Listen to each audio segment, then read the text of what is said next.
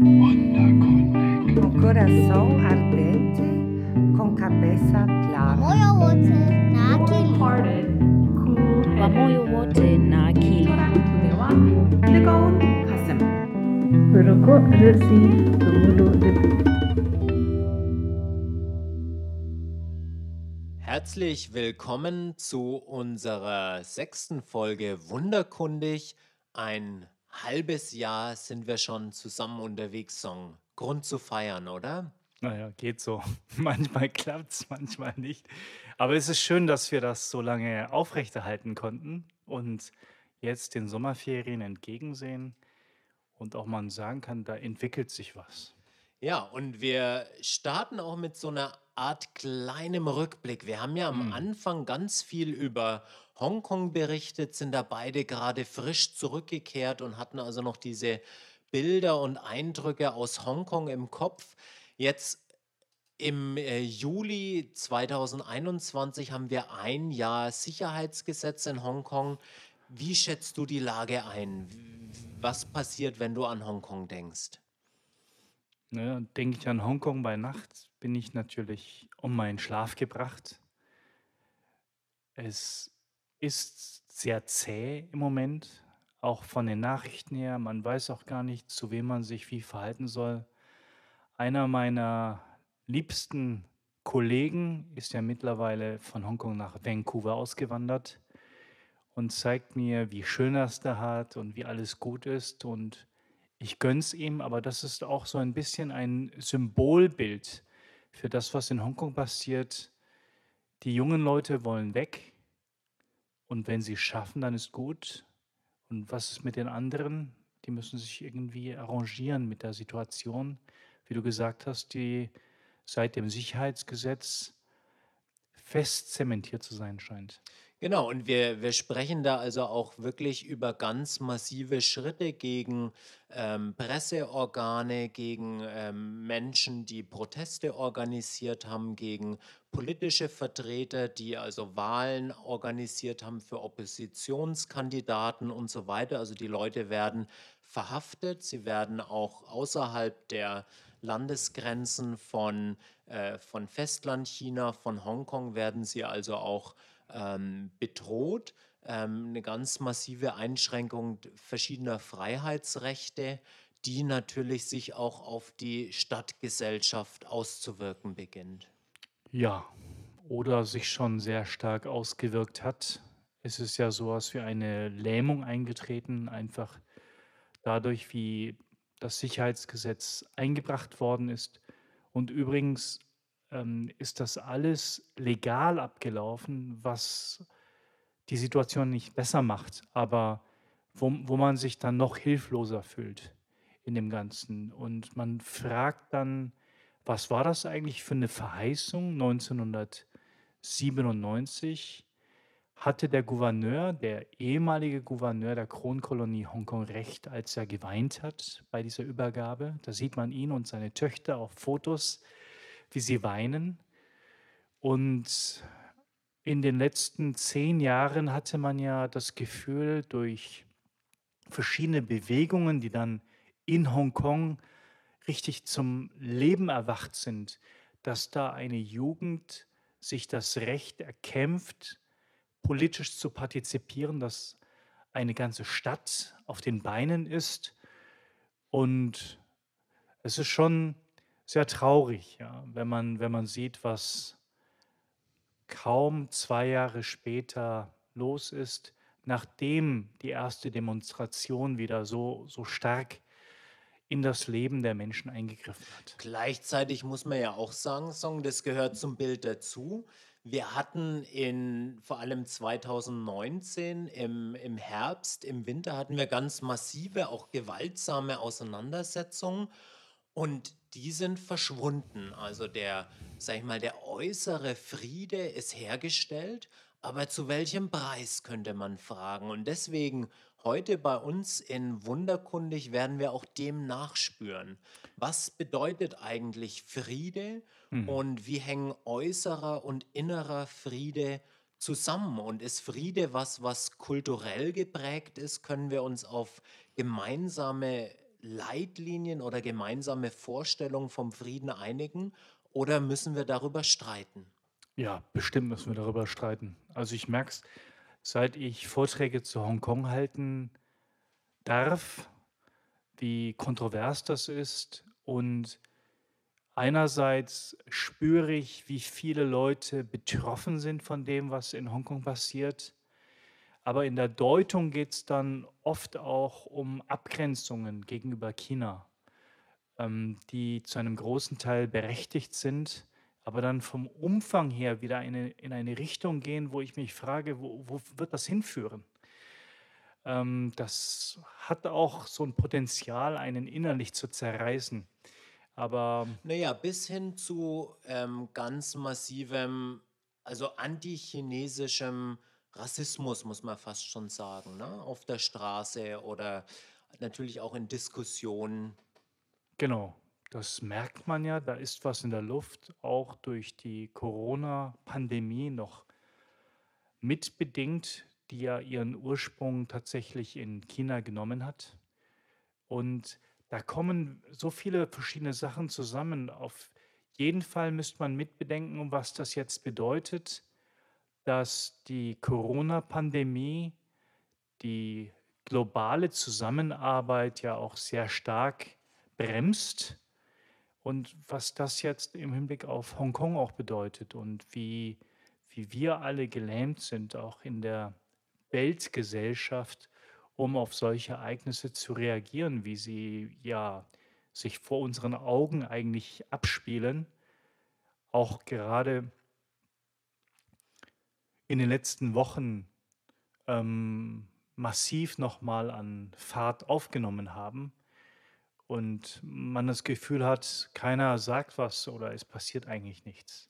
Hongkong als eine Art Brennglas, würde ich sagen, auch für unseren Eintritt in sowas wie das chinesische Jahrhundert. Also was ist die Verheißung, die China nach dem Ende der zwei Blöcke, die wir ganz lange hatten im 20. Jahrhundert, eine, äh, eine multipolare Weltordnung und nun kann man ja fragen, kommt jetzt das chinesische Jahrhundert oder sind wir vielleicht schon mittendrin? Mit dieser Brille schauen wir jetzt nochmal konkret auf Hongkong und fragen, wie ist es um den Frieden in Hongkong bestellt? Mit einer meiner unserer oder unserer Studentin mit Saivonia. Peace has become a luxury in Hong Kong today because we are still struggling with political issues.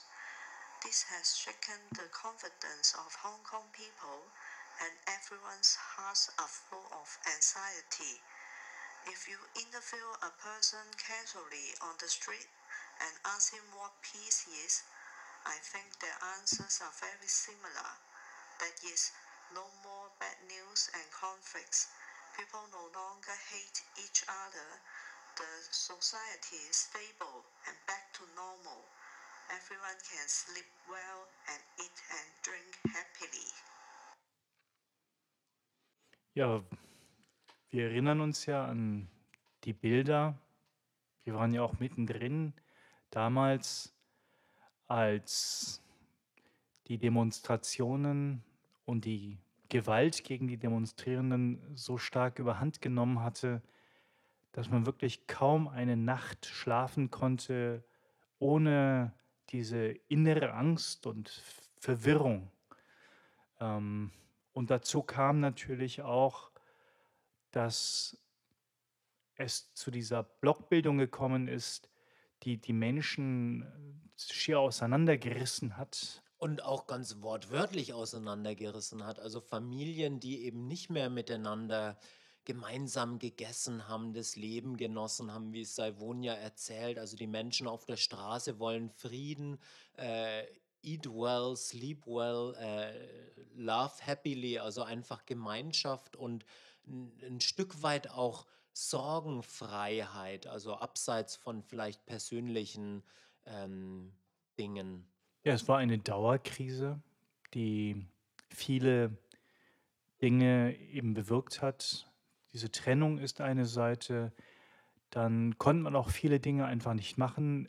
Gerade zur Zeit der Demonstrationen war es auch zumindest in manchen Gebieten schwierig, ganz normal essen zu gehen oder mit den Kindern irgendwo hinzugehen, weil man immer befürchten musste, dass man irgendwo hineingerät, wo, wo es dann auch sehr stark zu ähm, Gewalt gekommen ist. Also es sind ja auch U-Bahnhöfe zum Beispiel abgebrannt worden.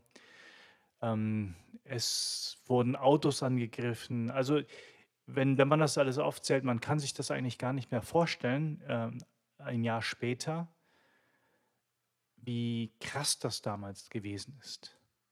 Und das in einer Gesellschaft, die eigentlich sehr um, sag ich mal, auch den, den Ausgleich bemüht ist. Also wir, ähm, es gibt noch einen weiteren Interviewteil von Saivonia, den ich gern vorspielen möchte, wo hm. sie mal für sich selber versucht festzustellen, was ist denn eigentlich Frieden und dem so für sich selber nachspürt. I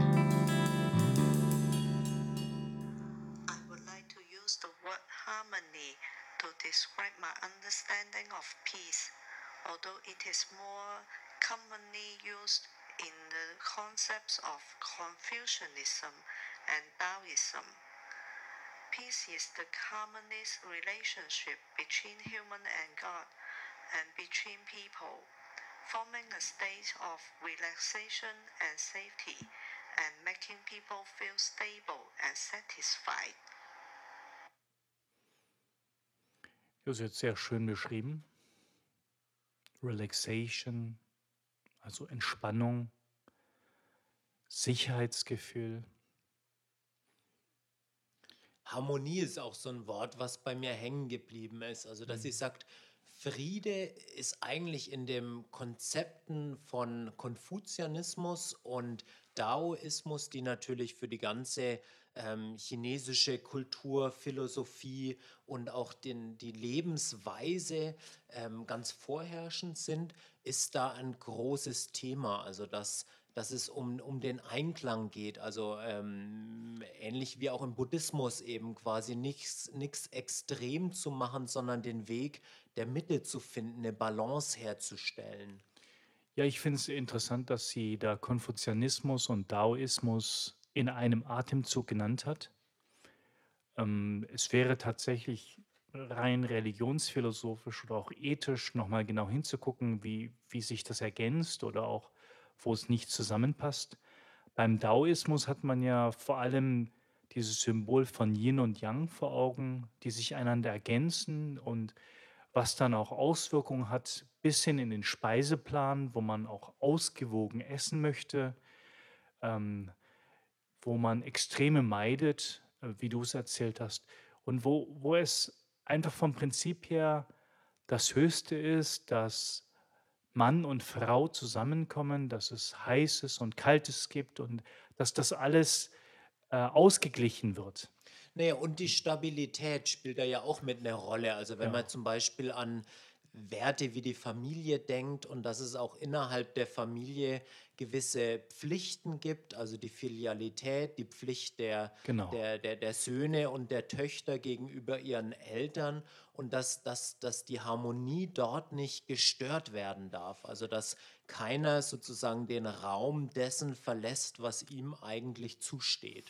Genau, und äh, da hätte ich eben gesagt, dass der Konfuzianismus noch stärkeren Wert auf bestimmte Rollenbilder legt und wo es eben ganz wichtig ist und nicht so nur vom Ausgleich her gedacht ist, sondern von ganz bestimmten Aufgabenbereichen her gedacht ist, so dass man sagen kann, also da gibt es ja so ein konfuzianistisches äh, Sprichwort, der König, der Vater und der Lehrer sind eins.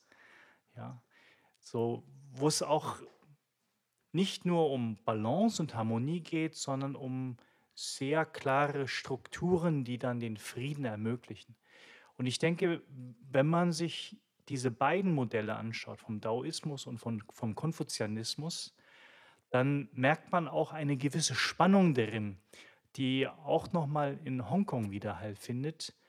Denn, wie wir alle wissen, China denkt an dieser Stelle sehr stark von einem konfuzianistischen Ideal her, Da ist eben das Mutterland, Mainland China, das sich um die Tochter kümmern muss. Das ist Hongkong. Und dieselbe Denke herrscht ja im Hinblick auf Taiwan.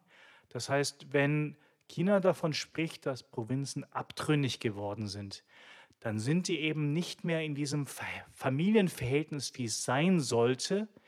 Und es geht nicht um Machtausübung in dem Sinne, sondern um eine gestörte Beziehung. Naja, und man kann es, ich mache mal die andere Seite, man kann natürlich auch sagen, 1997 bis, äh, bis 2021, 24 Jahre, äh, sozusagen ist, ist Hongkong alt. Und es ist natürlich auch kein Wunder, dass die, die vor allem die Jungen aufbegehren, dass die Jugendlichen, die eben auch die, die, die Anfang 20-Jährigen ähm, an den Unis oder die jetzt gerade ins Berufsleben starten, dass die eben auch die sprichwörtlich wirklich die 24-Jährigen auf der Straße stehen Ja. und sagen, nee, so geht's äh, nämlich nicht weiter. Wir brauchen ein dynamisches System. Wir sind nicht mehr irgendwie, äh, wir denken in anderen Zeiträumen als Hunderte, als Tausende Jahre und immer ausgleichend und so weiter, sondern wir wollen aufbegehren, wir wollen unseren Platz finden. Und wenn das ähm, nicht so funktioniert, wenn uns jetzt alle Freiheiten entzogen werden, wirtschaftliche, soziale, kulturelle Freiheiten, dann begehren wir eben auf, dann, dann passt da auch was nicht und dann, ähm, dann, dann sind wir auf der Straße und dann brennt's. Also das kann ich sehr gut nachvollziehen. Und es kommen ja mehrere Stränge zusammen, wie du schon gesagt hast. Da ist einerseits die Jugend, die eigentlich diese Kolonialherrschaft gar nicht miterlebt hat. Und unter den Briten, was ja auch eine Kolonialherrschaft war, das vergisst man so leicht. Ähm, und dann gab es diese Jugendlichen, die, diese jungen Menschen, die gesagt haben, wir sind keine Chinesen in dem Sinne, wir sind Hongkonger. Also da hat sich eine eigene Identität herausgebildet. Dann gibt es noch das Politische, dass man sagt, ähm, Marxismus, Lenin, Leninismus, Kommunismus, das ist gar nicht unseres. Aber wir sind nicht einfach wirtschaftsliberal, sondern wir wollen von Hongkong her denken, was es heißt, freie Menschen zu sein im 21. Jahrhundert. Und ja, das sind also verschiedene Stränge, die hier zusammengekommen sind und wo, wo es ganz schwer ist eigentlich, das auch zu entflechten und Naja, zu und sagen, wo das ist man- nur eins. Song, ich hack da mal ein, wo man natürlich auch fragen muss, wo bildet sich so eine Identität raus? Ich meine, das ist natürlich auch genauso, äh, wenn man auf Jugendliche, auf junge Erwachsene schaut.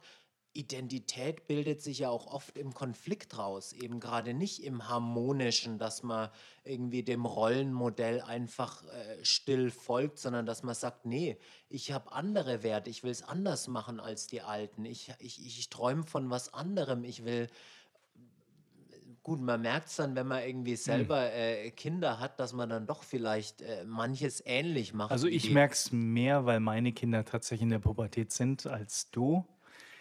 Ähm, Denke ich mal, Ja. es kommt noch, keine Sorge. Naja, und da sagt er schon irgendwie Milchzahn-Pubertät. also da Ja, so ein bisschen was merke ich auch schon, ja. mhm, Aber es ist okay. wahrscheinlich weit von, äh, von deinen Themen, ja. Ja, und äh, da merkt man aber auch, wie wichtig es ist, da zu sich selber zu finden und zu sagen, was ist das eigentlich für eine Gesellschaft, in der ich lebe einerseits und was heißt es, ähm, eine Gesellschaft mitzugestalten, in der ich leben will. Und das zu entdecken, das war eben die große Kraft, der Aufbruch, der auch in den letzten Jahren so deutlich zu spüren war. Wir haben das ja auch bei den Protesten gesehen, wie jung die Leute sind. Ja? Und vieles ist an den Schulen passiert, auch wenn man da unterwegs war. Das waren nicht, waren nicht nur junge Leute, aber die jungen Leute haben ganz viel Drive da reingegeben. Und ja, es ist einfach erschreckend, wie blutarm das jetzt geworden Ja. ist.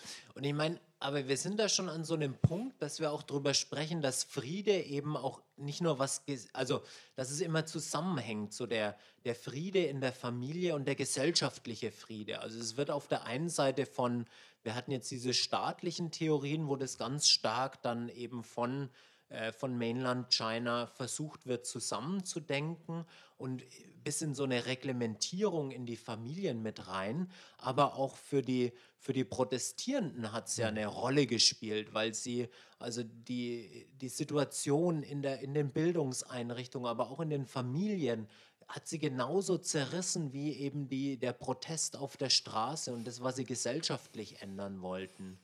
Ja, das, da kam auch vieles zusammen. Ich, ich finde es ja auch interessant, wenn man mit Studierenden aus Festlandschina spricht, die in Hongkong studiert haben, wie sehr sie mit konnten mit den Hongkongerinnen, Hongkongern und auf der anderen Seite eben auch Kritik am chinesischen Staat üben konnten. Also es war schier unglaublich, was die noch an Empathie gezeigt haben, sogar im politischen. Und gleichzeitig zu sagen, es ist aber schlecht, dass wir ähm, diesen Unfrieden haben, weil, weil sie gespürt haben, wie es die Leute zerreißt. Und diese Gleichzeitigkeit, die, die fand ich sehr bemerkenswert an dieser Stelle. Ja, lass uns noch mal, ich habe noch einen von Saivonia dabei, wo sie noch mal spricht über verschiedene Arten von von Frieden und dem auch sprachlich noch mal ein bisschen nachspürt. Das würde ich gerne abspielen. Peace can be translated into two Chinese words. In Cantonese, they are 和平同埋平安。和平 usually describes the peaceful coexistence between people. 平安 usually describes a person's condition, which means that the person is in a safe environment and his heart is calm and stable, feels comfortable and can rest at ease. Ja, kann man die so auseinandernehmen, diese Begriffe? Ping und Pingon?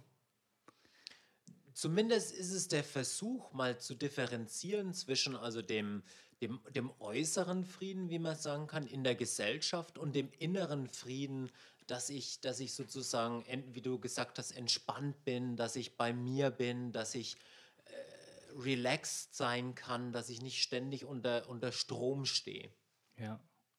Ich finde es eben auch interessant, dass der erste Begriff, den Salvonia genannt hat, Warping, mehr so klingt wie Harmonie und Ausgleich, während der zweite Begriff Ping On, das ist so ein Begriff, den man auch beim Abendmahl sich gegenseitig zusagt, in der zum Beispiel lutherischen Kirche in Hongkong, dass der Begriff mehr nach Ruhe klingt, also Ausgleich und Ruhe, der andere ist mehr Harmonie. Ähm, aber sie gehören ja auch eng zusammen, trotzdem. Naja, Song, jetzt haben wir diese chinesischen Begrifflichkeiten gehört. Müssen wir uns da mehr dran gewöhnen, dass wenn wir in Zukunft wirklich über Frieden und über Konflikte in, auch in unseren Gesellschaften im Westen sprechen, dass wir vielleicht auch mal wirklich mit diesen ähm, chinesischen Wörtern operieren und auch mit den Grundbegriffen, die dahinter stehen? Stichwort chinesisches Jahrhundert. Ich denke schon, dass es gut ist, ähm, sich damit zu beschäftigen und das zu verstehen. Ich denke, wir werden auch nicht drum herumkommen, in, in der heutigen politischen Weltlage ähm, China auch kulturell und inhaltlich zu verstehen. Es ist ja jetzt vor kurzem ein Buch auch ins Deutsche übersetzt worden von einem Theoretiker, von einem Staatsphilosophen, ähm, der sehr deutlich gemacht hat, ähm, was eine chinesische Vision sein könnte. Und ja, das wurde dann in den Gazetten rauf und runter besprochen von das Buch von Zhao Tingyang, Tian Xia, also alles unter dem Himmel, die ganze Welt. Und wenn ich mir das dann so anhöre, also mit dem Hintergrund, den, den ich habe, dann denke ich immer, ist so viel Unverständnis da. Inwiefern? Also ich habe die Debatte nur am Rande mitgekriegt, aber was quasi in deutschen Leitmedien diskutiert worden ist, war so nach dem Motto, da ist jetzt der, sag ich mal, der Hofphilosoph ja, vom, äh, vom chinesischen Führer Xi, der jetzt dann äh, eben eine gewisse Vision einer, auf, eines auf Harmonie beruhenden ähm, Weltsystems sich ausdenkt, was aber im Grunde so die Kritik darauf rausläuft, dass in Zukunft Mhm. ähm, alle nach der, der Pfeife von China tanzen sollen. Also Ja. Vorbild Hongkong, ähm, quasi jeder, ähm, es herrscht Friede, aber die Frage, was ist das für ein Friede? Ist es nicht irgendwie eine, eine Totenstille als eine, als eine friedliche Ruhe? Ja, ich, ich denke, da ist auch ganz viel missverstanden worden, schon am Begriff selber. Tianxia heißt unter dem Himmel und meint eigentlich nur Welt. Das heißt, eine chinesische Dominanz ist darin noch gar nicht eingeschrieben, wie, wie manche Leute unterstellt haben. Die haben gesagt, alles unter dem Himmel heißt alles unter chinesischer Führung. Aber so wie es Zhao formuliert hat, ist ja ganz klar, das ist ein offener Begriff, aber wir brauchen einen Begriff, wo wir nicht von verschiedenen ähm, konkurrierenden Ländern her denken, sondern einen Begriff, wo die ganze Menschheit versammelt ist. Naja, und es ist ja auch philosophisch, da ich glaube, da können wir ein bisschen einsteigen, auch ein Gegenmodell zu bestimmten, sage ich mal jetzt, klassisch äh, griechischen philosophischen Vorstellungen oder dann später eben äh, zu einem deutschen Idealismus aller aller Hegel, wo es eben heißt, es gibt immer diese, ähm, diese also der, der, der Herr und der Knecht, es geht immer um, um einen Kampf. Also das Leben äh, spielt sich immer in, äh, in solchen aufeinander angewiesenen Verhältnissen, in Antagonismen, in wirklich Auseinandersetzungen, in Konflikten ab. Ja, das ist deswegen besonders spannend, weil ja die Chinesen, also auf dem Festland, zumindest kommunistisch denken und äh, sehr stark von Hegel inspiriert sind und, und dann natürlich von Marx und das versuchen weiterzudenken. Und diese Kategorien vom Klassenkampf, ähm, die sind noch nicht überboten an, an der Stelle.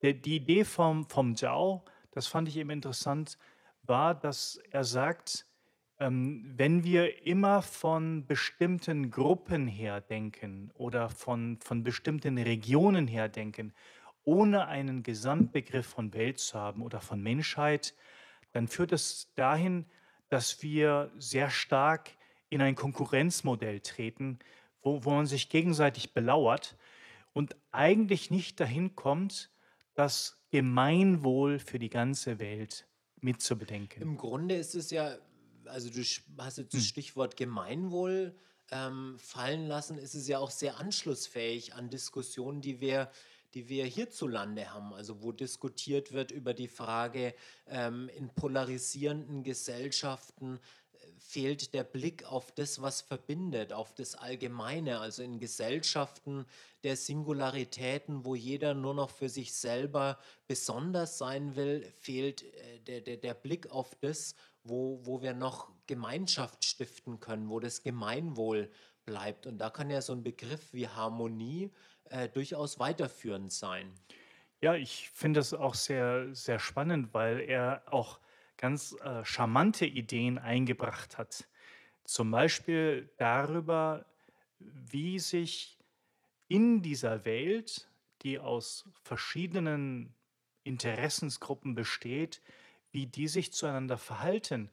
Und da hat er also eine ganz spannende Sache ist zum Beispiel, wie, wie er die Sicht von, von Hobbes nochmal stark macht, der ja gesagt hat, dass der Mensch dem Menschen ein Wolf ist und wo, wo Zhao sagt, das stimmt insoweit, als keinem anderen vollständig zu trauen ist. Ja? Wie, wie kann man also, dass man nicht einfach ein Ideal drüber gießt und sagt, alle müssen jetzt äh, Friede, Freude, Eierkuchen leben, sondern wir wollen zwar, wir behaupten alle voneinander, dass wir das Gemeinwohl wollen, aber wie weit ist mit dem anderen mitzugehen und wie weit können wir als eine Gruppe, vielleicht in einer besonderen Kultur angesiedelt oder in einem besonderen Staat, inwieweit können wir Begriffe in diesen Gesamtdiskurs geben, der anschlussfähig ist für andere. Und da werden wir also noch viel mehr an, an dieser Stelle weiterarbeiten müssen, um das zu verstehen. Und gleichzeitig, wie gesagt, ist, bleibt die Frage, was, was passiert unterdessen? Ja, ja, also das, das wäre auch mein, mein fast schon Abschlussfazit. Also, dass äh, natürlich irgendwie wolkige, schöne Worte vom Frieden, von der Harmonie, vom Gemeinwohl, während gleichzeitig alle Kritikerinnen und Kritiker mundtot gemacht werden.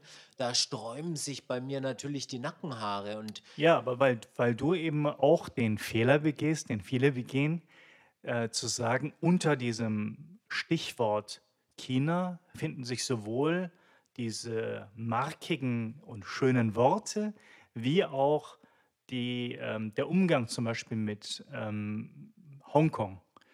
Und genau davon müsste man einen Schritt zurücktreten und sagen, Mensch, es ist, obwohl es uns oft so scheint, als wäre alles nur eins, als, als wäre ähm, dieses staatliche Handeln von der chinesischen Regierung dasselbe wie die philosophischen Konzepte, die dann an ähm, der Chinese Academy of Social Studies entwickelt worden sind. Ähm, und darin aber noch einen bestimmten, eine bestimmte Bandbreite und eine Diskussion zu sehen, das wird es erst richtig spannend machen. Und das wäre dann auch etwas, was wir vielleicht mitzuleisten hätten. wow, wow. Also Song ist, du hast mir auf jeden Fall Lust gemacht, mich nochmal intensiver mit dem Buch auseinanderzusetzen. Und vielleicht ging es Ihnen ja auch so, liebe Hörerinnen und Hörer, dass Sie jetzt gleich zum Bücherregal eilen und dort also alles unter dem Himmel rauskramen. Ich wünsche Ihnen auf jeden Fall viel Spaß beim Lesen. Und wenn Sie dann gelesen haben, wäre es sehr schön, wenn Sie auch mal ein Feedback reingeben würden. Und wir würden dann auch darauf reagieren.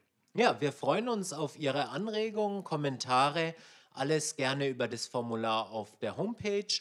Und für heute bleibt uns nur noch, uns fürs Zuhören zu bedanken, Ihnen einen wunderschönen Tag zu wünschen Und einen schönen Sommer. und schlafen Sie gut, auch wenn es vielleicht in Hongkong manches einen um den Schlaf bringen kann. Auf Wiedersehen.